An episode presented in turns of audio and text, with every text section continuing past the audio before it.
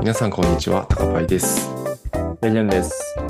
ワークインプログレスはテクノロジーを中心に、キャリア、ビジネスなどの話題についてカジュアルに話すポッドキャストです。よろしくお願いします。お願いします。いや、ちょっと久々の収録になってしまいましたが、まあ、主に僕のせいなんですが、八木さんお元気でしたか僕は元気でした。お盆とかなんか夏休み取ってたりしましたかそうですね。夏休みは取ってなくて、まあ、普通に休む、休んでたんですけど、うんうん。はい。そうですね。まあ、やっぱ3日休みがあると、結構リフレッシュできるなっていう感じはしましたね。うんうんうん。はい。確かに。はい。で、えっと、お盆の時に、あのー子供とモノポリをやったんですよ。おー。はい。はいはいはい。まあ、モノポリクラシックなボードゲームじゃないですか。そうっすよね。はい。でも、モノポリもなんか今はうんめちゃくちゃ種類が出てて、あ、そうなんだ。はい。まあ、ルールは変わらないんですけど、はいはい。あのーなんていうんですかね。なんか、子供向けのうんうん。もの、ものとか、なんか、結構コラボしてるんですよね。コ、コラボものがあって、あ、そうなんですか。か、あと、そのローカライズ日本版みたいなのがあったりして、で、まあ、要はその、モノポリってあの、土地を買っていくわけですけど、まあ、その土地の名前が、まあ、ちょっと変わるみたいな感じですようね。んうん。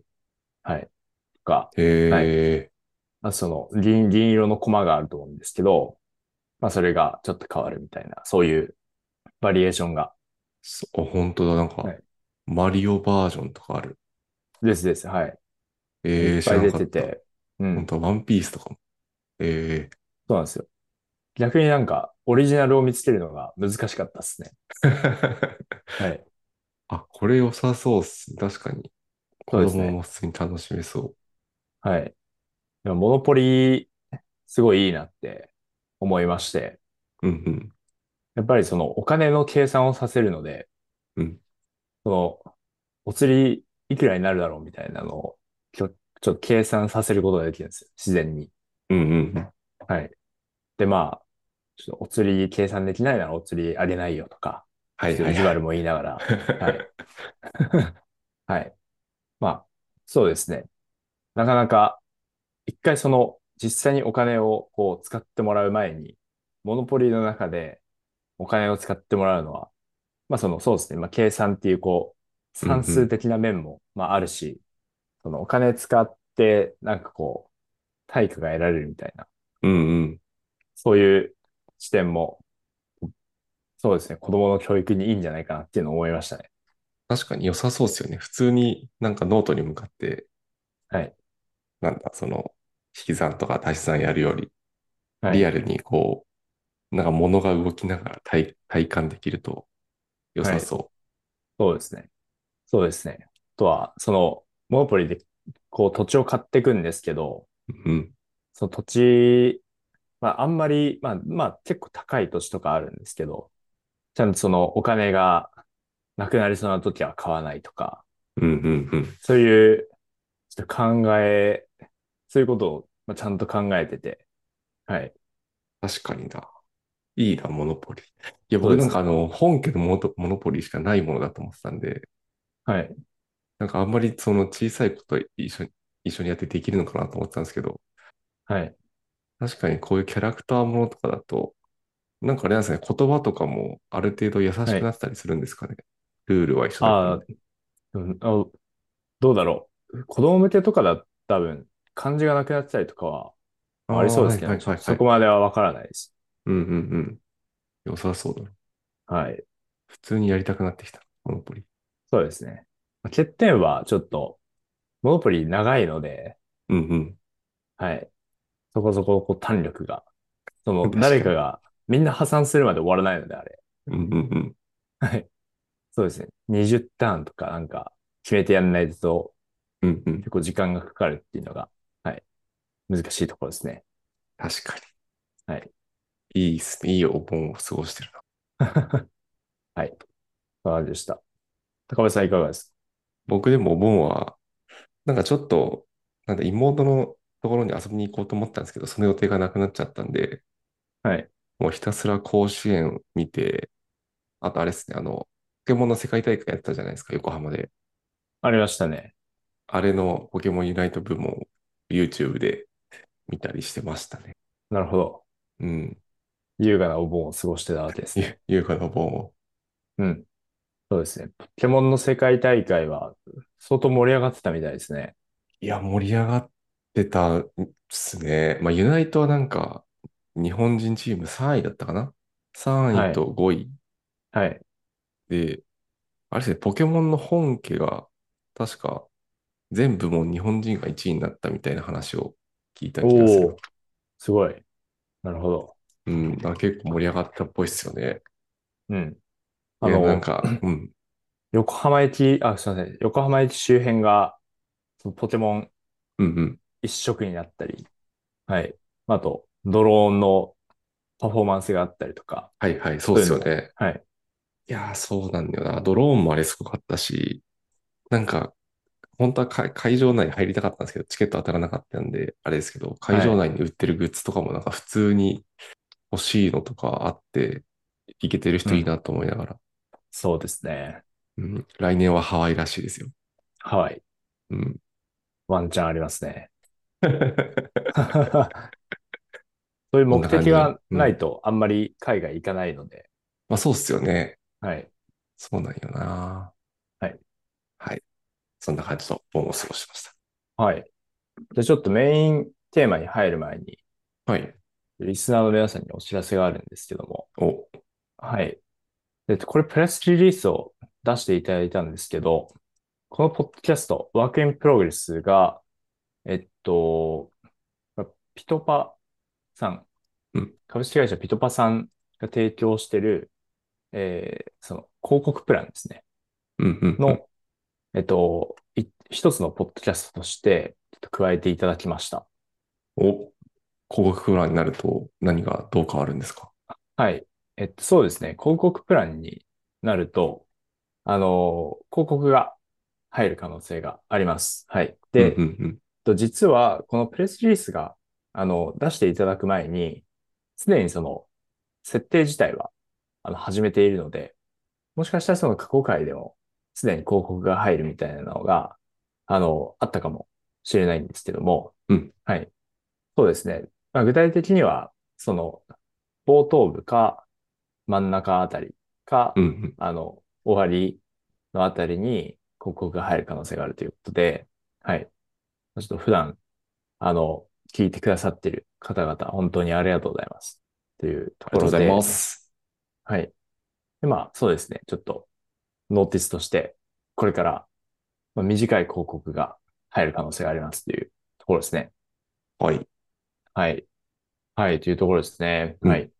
はい。これは何かコメントが 求められますかこのまま流しちゃっていいですか大丈夫ですまあ。なんか詳しいことはなんか概要欄にリンク貼っておくので、そうです興味あね。る方は、はい、見てみてくださ見てみてください。はいい。。はい。なんかいくつか提携、なんかエンジニア系のポッドキャストが多いっぽいんですけど、そうですね。その提携してるポッドキャスト番組一覧みたいのを見れたりするので、はい。はい。よければ見てみてください。はい。はい。ということそうで、ですねじゃあ、はい。はい。メイントピックいきますか。いきますか。はい。 And now, a short commercial break. エンジニアの採用にお困りではないですか候補者とのマッチ率を高めたい、辞退率を下げたいという課題がある場合、ポッドキャストの活用がおすすめです。音声だからこそ伝えられる深い情報で、候補者の興味・関心を高めることができます。ピトプでは企業の採用広報に役立つポッドキャスト作りをサポートしています。気になる方はカタカナでピートパと検索し X またはホームページのお問い合わせよりご連絡くださいえーメイントピックがですね、えー Scaling the Instagram Explorer Recommendation System ということで、とこの前、8月の9日に、メタのエンジニアリングブログに投稿された、えーブログをもとにちょっと話していこうと思います。ありがとうございます。はい。えーっと、これ自体は、そうですね、タイトルが言う通り、あの、インスタグラムの、あと、エクスプロア機能のレコメンドシステムの記事ですね。はい。まあ、インスタグラム使ってる方なら、たくさん使ってると思うんですけども、あの、虫眼鏡のとこですかね。そうですね、日本版だと虫眼鏡の、うんうんうん。はい、ところに、まあ、いっぱいこう、写真が並ぶと思うんですけど、写真やら、うんうんはい。はい。ここのことですね、エクスプロは。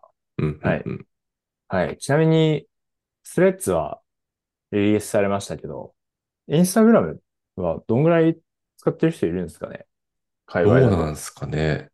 使ってますか高林さん。僕、インスタアカウントはありますが、はい。最後に投稿したのいつだろうレベルですね。なるほど。うんなる今ほ見ど。ると、2021年1月30日に最後の投稿しているんで、うんうん。結構前だな。結構前ですね。うん。で、まあ、あ起動会も話そんなにしないですよ、僕。ああ、なるほうんど。見る線でもないかもしれない。なるほど、なるほど。まあ高パイさんは、そのインスタに上げるような写真とかは、もう大体はいツイッターに上げてるイメージがありますね。なんか、飲み会の、はいはいはい。はい、ご飯の写真とか、酒の写真とか、はい。酒の写真とか、はい。確かにな。インスタよりツイッター、まあ今は X ですけど、X に上げてるかもしれないですね。ああ、確かに。あれもどっちで呼べばいいんです かね。はい。なんか、あの、ツイートからポストに変わってましたけどね。ああ、変わってます単語的ねに。はうんうん、はい。はい。まあ、な、なん、なぜか X と呼びたくない自分がいますね。わかる。はい。まだ認めてないですね、X を。うん。僕の、僕の意思が。はい。まあ、ちょっと、なるほど。まあ、そうですね。界隈的には、なんかあんまり、インスタグラム使ってる人多くないかもしれないですね。 うん。はい。ビ、ビジネス系の職種の人とかだと結構あるのかもしれない。うん。まあ、うんうんうん。多分使ってる人もいるとは思うんですけど。はい。なるほど。はい。そうですね。はい。で、一応そのインスタグラムの中で、レコメンドというと、まあ小さなところは、まあ、あるものの、うんおそらくはこのエクスプローラーっていうのが一番メジャーなところになってくるのかなっていううんうんうん。気がしそうまっす。すよはい。ね。うん。はい。はい。でそんな話です。で、えっと、一応前提的には、そのエクスプロワーは、あの、リアルタイムで推薦を提供してるらしいですね。うんうん。はい。なので、まあ、なんか見たら、もうリアルタイムに、えー出す内容が変わっていくということになりますと。はい。で、あとはその一応その、このブログあの、前にその別のブログで、そのエクスプローラーのアルゴリズムが、あの、か、あの、解説されたことがありまして、はい。で、まあ、それは、あの、概要欄に貼っておくんですけど、うんはい。まあ、そこでもその手法についてはまあ語られていて、今回はその手法からのアップデートっていう形で、こう、あの、解説がされていくんで、はい。そこはちょっと注意です。うんうん。で、えっと、そのシステムのオーバービューとしては、マルチステージランキングですね。はい。うんでは、これはもう本当によく言われるもので、うんうん。大きく見ると、そのリトリーバルとまあランキングに分けて、で、まあ、インスタグラムの場合は、あの、リュードがもうピン、ピン、ピンじゃないや。えっと、あのう、んポストなんでね。ピンはピンタレストなんでちょっと間違えちゃいましたけど、あの、ポストなんですよね。なのでまあ、そのポスポストっていうともう、まあ、とんでもない数、あの、あるとうんいうんうこと。になります。はい。で、まあ、そうすると、その、候補の、その全部のポストの中から、あある程度、その、これは絶対に推薦する必要はないみたいなものをこう、落とした上で、えーランキングっていう風に移らないと、まあ、その、計算ができなくなってしまいますとうん。いうところで、まあ、まずリトリーバルのステップで、こう、気に入ってもらえる可能性が、まあ、ある程度高そうなものを、あの、持ってきますと。はい。うん絞りますと。はい。で、なんか図には1000メディアって書いてあるんで、まあ、1005ぐらいのポストが引っ張ってこられるらしいですと。うんはいあここでもまあ結構絞るなって感じはしますけど。確かはい。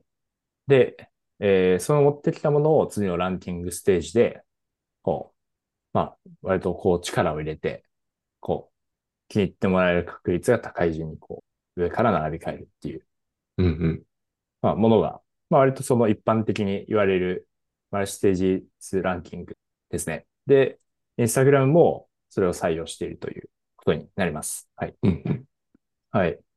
で、えっと、じゃあ、リトリーバルのとこからちょっと行きますと、はい。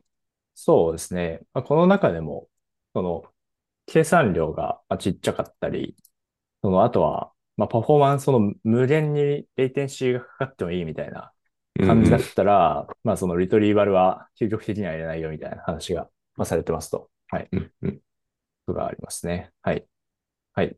で、あとはですね、その、この中では、あの、テューターモデルっていうのが、あの、まあ使われてまして、で、これはまあリトリーバルだけじゃなくて、ランキングの中でも、まあその、大体ほとんどの、その、インスタグラムのコンポーネントの中でこのテューターモデルが使われてるんですけど、うんはいうんまあ、使われてるようですと。はい。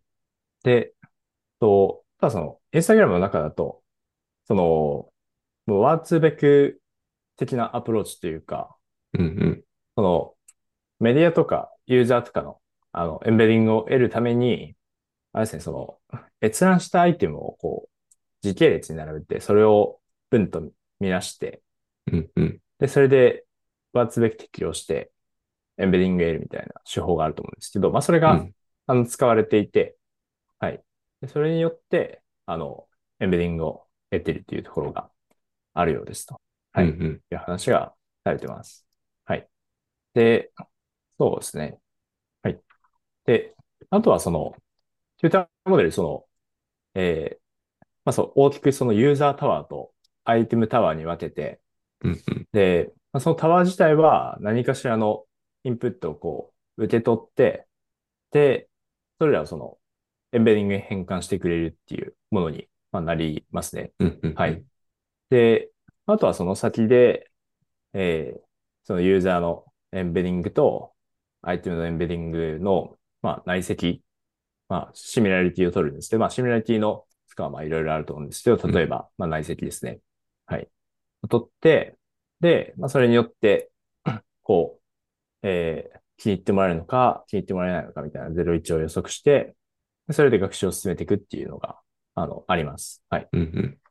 で、そのタワーにインプットするまあものとして、えーまずそのユーザーのあのフィーチャーなんですけど、やっぱりそのインタラクションをこうメインで使ってるという話がありました。はいうんうんうん。そうですね。いいねとかってことですかね。そうですね。いいねがあった、まあ、アイテムの情報とか、あとはその広報の中で、まあ、クリックベイトみたいな、そのうんうんうん。まあ明らかにこう間違えてタップしたよねみたいなものはこう除外してるとか、うーん。はい。あとは、そのピ、ポストとしてのクオリティが低いもの。まあ、これはちょっと定義が、か、あの、えー定義がですね、なんか、えーまあ、語られてないですけど、まあそうですね。まあ、もしかしたら、こう、センシティブなコンテンツとか、かもしれない。その、うんうんはい。うんうん。まあ、そういうのは、あの、除外しているという話がうんうんありましたね。はい。はい。では、リトリーバルのところは、その、まあ、タワーを学習させて、で、そのタワー自体を学習させた後は、あの、あとはその、はい、ユーザーのエンベディングとか、そのアイテムのエンベディングとかって、あの、事前が、事前にその計算ができますよね。うんうん。はい。で、まあ、ユーザーのエンベディングも更新をしないっていうふうに、まあ、あ、その、い例えば一日の中では更新をしないとか、うんまあ、そういうことを考えると、あ、事前に計算できますと。うんはい。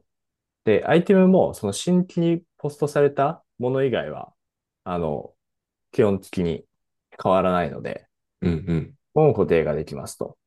はい。いうことで、まあ、ここはあの、近似近傍探索の部分しか、実質計算量がかからないということで、うんうんうん。なので、まあその、リトリーバルは、こう、まあいっぱい候補はあるんだけど、その中から絞るのは、まあ割と高速にできるっていううんうんうん。話がされてますね。はい。はい。うんっていうのが、えーリトリーバルです。はい。まあ、この辺とかはなんか、割とあるあるな感じですかね。確かにそうですね。はい。うんうん。じゃあ、えー次ランキングに行くんですけど、はい。で、ランキングのところが、この特徴が出てるなっていうところで、うんうん。はい。でランキングが2段階に分かれてます。はい。まあ、ファーストステージランカーっていうのと、セカンドステージランカーっていうので、まあ、分かれてるんですけど、はい。で、ファーストステージのものは、えーセカンドステージよりもライトウェイトって、ライトウェイトモデルってこう、文中だと書かれてるんですけど、はい。まあ、その、はい。まあ、ライトウェイトです。はい。うんうんうん。あの、まあ、その、セカンドステージよりも、計算、計算量が、まあ、す少なめ。その、そんなうんうんに、割と単純なモデルを使ってるみたいなイメージでいいと思います。はい。うんうんうん。ですと。で、セカンドステージランカーのところで、もっとその正確な、あの、スコア付けを行っていくということになってますね。うんうんうん。はいで、えっと、じゃあちょっとファーストステージのところから、まあ、行きますと、うんうん。そうですね。で、あファーストステージの ところなんですけど、なるべくそのセカンドステージランカーとあの同じように振る舞うモデルをあの学習させようとしているようです。はい。ほうほうほう。で、これは、あの、プレディクションのアウトプットが、えーまあ、その学習段階でのそのラベル付けが、あの、セカンドステージランカーのラベルを、こう、学習させているという話になってます。うーん。なんで、まあその、ファーストステージのモデルが、なるべくその、セカンドステージランカーと、あの、似たような挙動を、まあ、するように学習がされているということですね。おうなるほど、なるほど。はい。で、まあ、ここも、あの、テューターモデルが、まあ、使われてまして、はい。で、そうですね。その、えーオブジェクティブのラベルが、あの、セカンドステージランカーのラベルになっているということです。はい。うんうんうん。はい。で、まあ、これは、その、まあ、次でセカンドステージランカーを、こう、まあ、学習させるわけですけども、あ、学習じゃない、えっと、使っていくわけですけども、なるべくその、そこに渡すまでには、もちろんその候補数を、まあ、少し絞るっていうのと、はいうんと、リトリーバルから1000メディア、こう渡ってきて、で、その次に今100メディアまで、この、ファーストステージランキングの段階絞るっていうのが書かれているので、うん。はい。まあ、その、そうですね。セカンドステージでは結構正確な、あの、えーまあ、予測を行うので、うんまうあん。なるべくそこに渡す数を絞りたいっていう、まあ、ニーズがあります。はい。うんうん。で、そうするために、まあ、セカンドステージで、まあ、ポジティブと予測される可能性が高いものを、こうより軽い処理でちょっと絞るっていうようなニュアンスうんうんなのかなという感じですね。はい。はい。うまんあうんうんここはあんまり聞いたことがなくて、はい。面白かったですね。面白かったポイントですね。うん確かに。後続の、まあ、これで言うとセカンドステージのやつと、やつで同じように振る舞うを出すっていうのは、まあ確かにな。はい。